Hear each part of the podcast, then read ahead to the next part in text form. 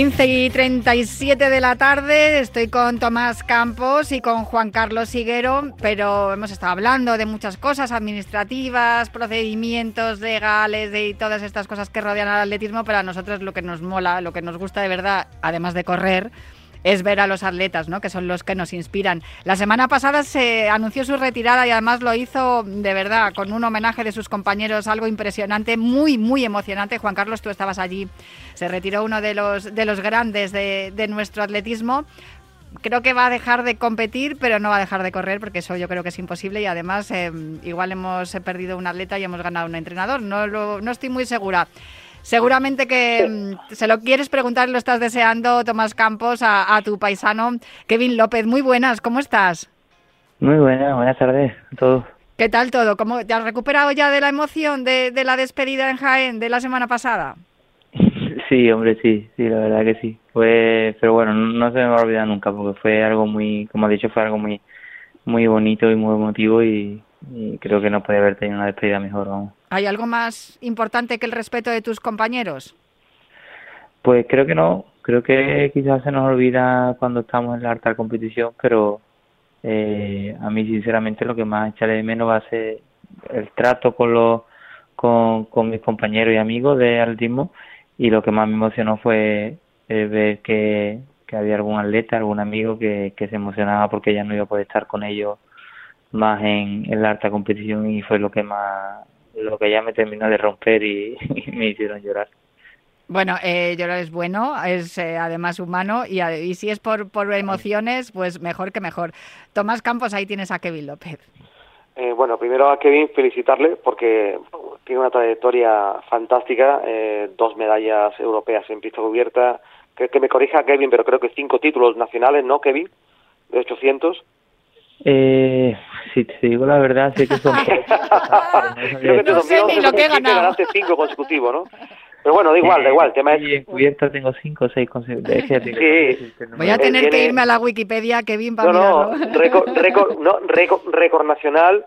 Eh, mm, bueno, eh, evidentemente un historial fantástico y, y una, uno de los atletas, por, a mí me consta, más queridos dentro de dentro del mundo del atletismo, un atleta querido, admirado, eh, que siempre las concentraciones eh, hacía buen grupo y pues evidentemente le vamos a, echar de menos. Yo le preguntaría a Kevin eh, si no le da pena, eh, o sea, si piensa que, llegó al atletismo un poco pronto, porque la verdad que ahora que se está viviendo esta época tan bonita en el 800, ¿no? Con, mm. con lo que ha hecho Mariano este año, con, con Adrián Ben, ¿no? Siendo finalista mundial y olímpico, si no, le hubiese, si no le hubiese gustado competir en su mejor momento contra estos morlacos, ¿no? Eh, si no echa un poco eso de menos. Bueno, ya está, ya llevo varios años centrado en 1500 y, y bueno, no, ya me ha pillado un poco tarde eh, Mariano y Adri, aunque he llegado a competir algo con ellos. Quizás eso, no, no ahora que están a su nivel o a un muy buen nivel, porque yo creo que todavía todavía les queda un poquito más para, estar, para ser más fuertes, pero eh, bueno, al final me retiró relativamente joven, pero pero bueno, es que son muchos años. Realmente empecé a destacar muy joven y, y quizá ya son demasiados años en el atletismo profesional, en el atletismo de élite y, y bueno, es algo que más allá de lo físico desgasta mentalmente y, y, y ya lo necesitaba descansar. Mm.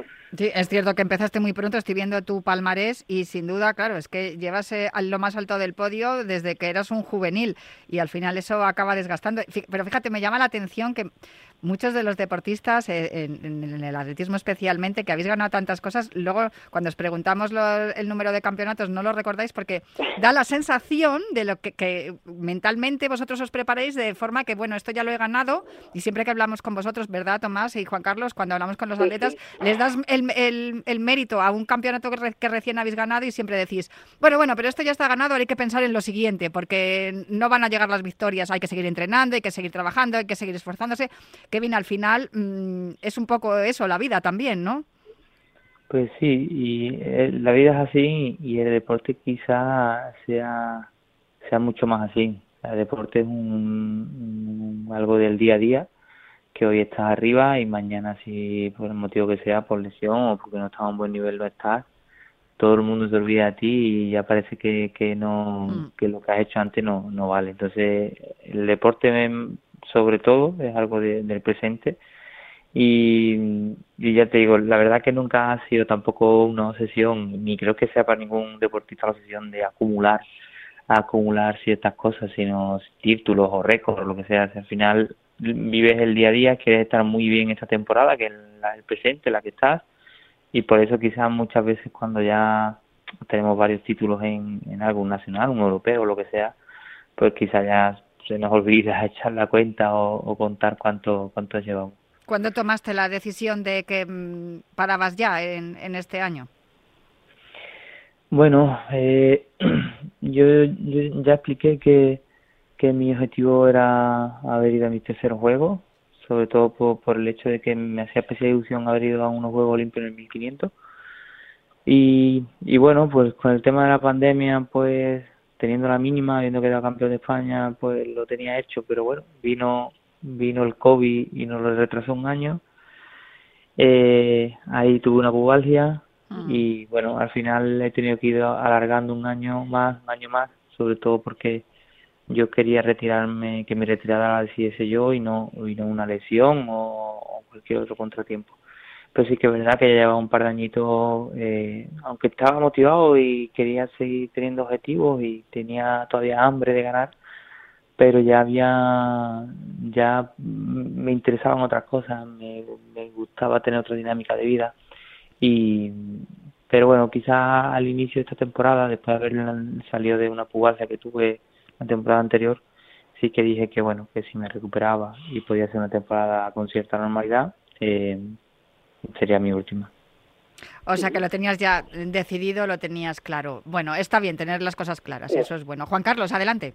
Sí, bueno, Kevin López, Kevin López Hierba, es un atleta que, ha marcado una época, sobre todo en la, prueba de, 800. Además, un, siempre vínculo con el atletismo. ¿eh? Empezó con nueve años a correr pruebas populares, entrenando con su padre en el ribereño circuito de la Matallana. Y un poquito más tarde ya empezó eh, bueno, a correr en pista, luego ha sido campeón de España desde sus 18 hasta su siempre en 800 y decía cuántos títulos tiene Kevin, tiene 11 títulos de campeón de España, ¿eh? 6 al aire libre, 5 en pista cubierta, tiene también dos títulos de campeón de España en 1500 y, y yo a Kevin, bueno, le, preguntaría mil cosas, ¿no? Eh, yo tenía la suerte de compartir alguna competición cuando yo me estaba retirando y yo veía que, que Kevin López pues iba a dar muchísimos éxitos al, atletismo, ¿no? Yo le quería preguntar a, Kevin, el último día eh, que competiste como atleta de fue el 12 de octubre en Jaén. ¿Cómo afrontaste esa última carrera? ¿Qué se te pasaba por la cabeza? Bueno, pues la verdad que no no fue el, el hecho de antes de competir no fue nada, nada especial, ya incluso, bueno, mi mujer me lo preguntó, ¿no? Bueno, ¿qué tal la carrera? Digo, mira, pues es verdad que después cuando entré en meta y ya me vi allí con todo lo típico, ¿no? Que nos paramos, nos agachamos y tal, sí que fue un momento muy emocionante porque vi que era no la última carrera porque seguiré compitiendo, pero sí mi última carrera como, como profesional, la que iba a estar sobre todo con mis compañeros y, y la gran mayoría muy buenos amigos. Y sí que en ese momento sí que tuve un momento de, emoción, de emocionarme un poco, de decir, jo, esto, esto se acaba, ¿no? Aunque sea por decisión propia y, y, y, porque sigue siendo la decisión que quiero, por, inevitablemente me dio, me dio mucha pena. Eh, El hecho de ya la propia competición, la verdad que sí que esperaba vivirla de otra forma, pero pero al final yo creo que aunque sea la última te metes en, tu papel de atleta te concentras en hacerlo lo mejor posible que aunque no estaba en mi mejor versión pues intenta hacerlo lo mejor posible y y creo que dentro de cabe como por decirlo de alguna forma guardé la compostura de atleta en la última todavía pero sí que es verdad que cuando llegué sí que fue un momento de, de eso de decir hostia que que esto se se acaba que ya que ya no va a haber más eh, por, por lo menos con, con, estos con estos compañeros no no va a haber más esta este tipo de competición con este nivel con este nivel de profesionalidad y demás.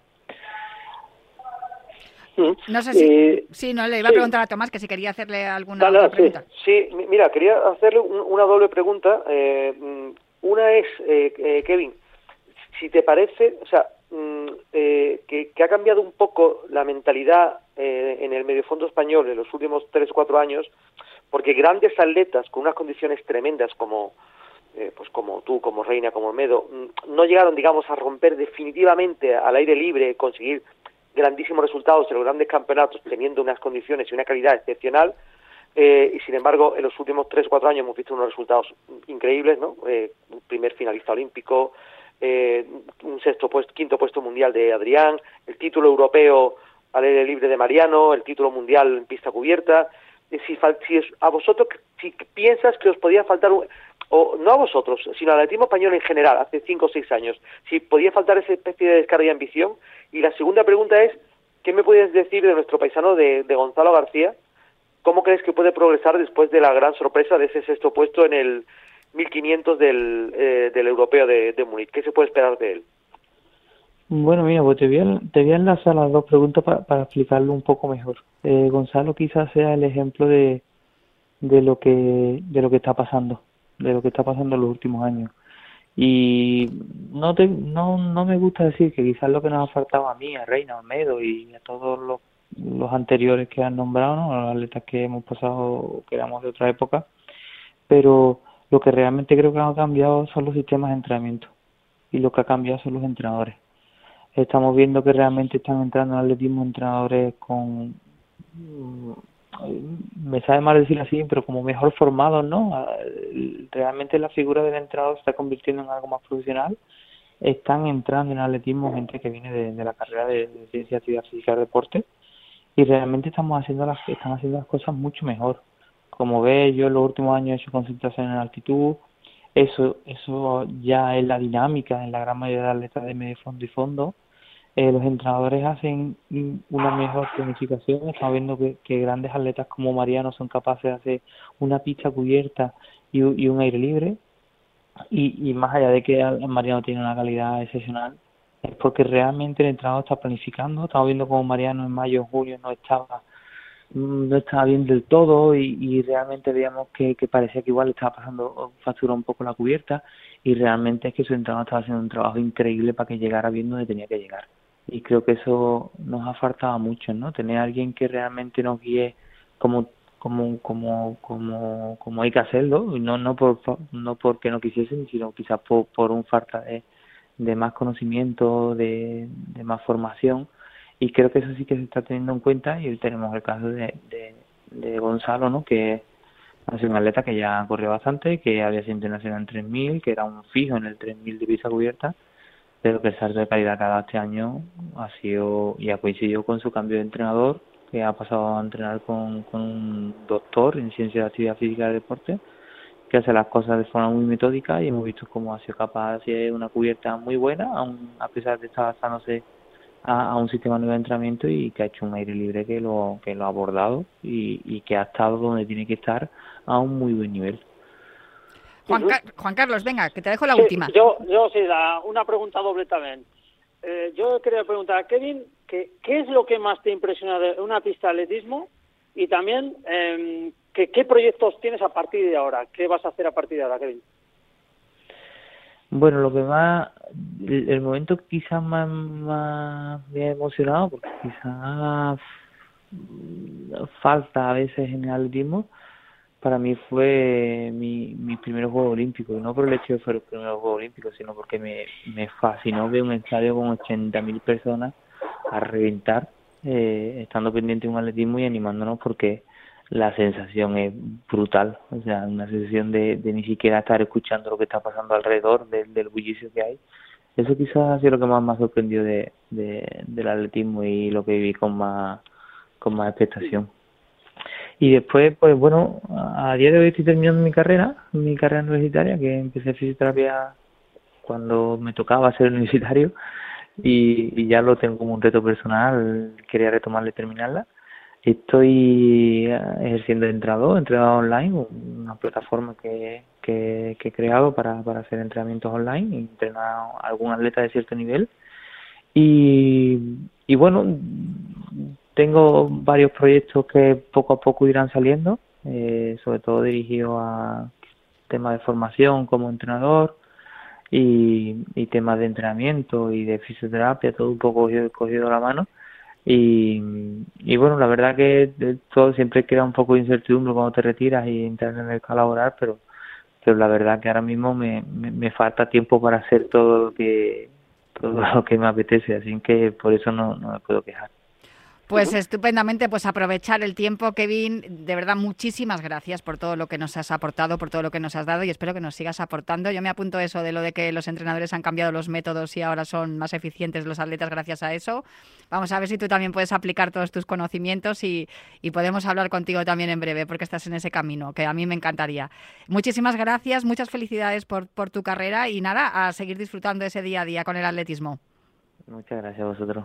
Tomás un abrazo, Campos, Tomás Campos y Juan Carlos Higuero, muchísimas gracias también a vosotros. Kevin, muchas gracias por todo lo que has hecho por nosotros y por el equipo español. Nada, muchas gracias. Y lo bien que nos atiende siempre a los medios, que eso también se agradece. Bueno, pues un abrazo fuerte. Hasta la semana que viene, chicos, y muchas gracias, Kevin.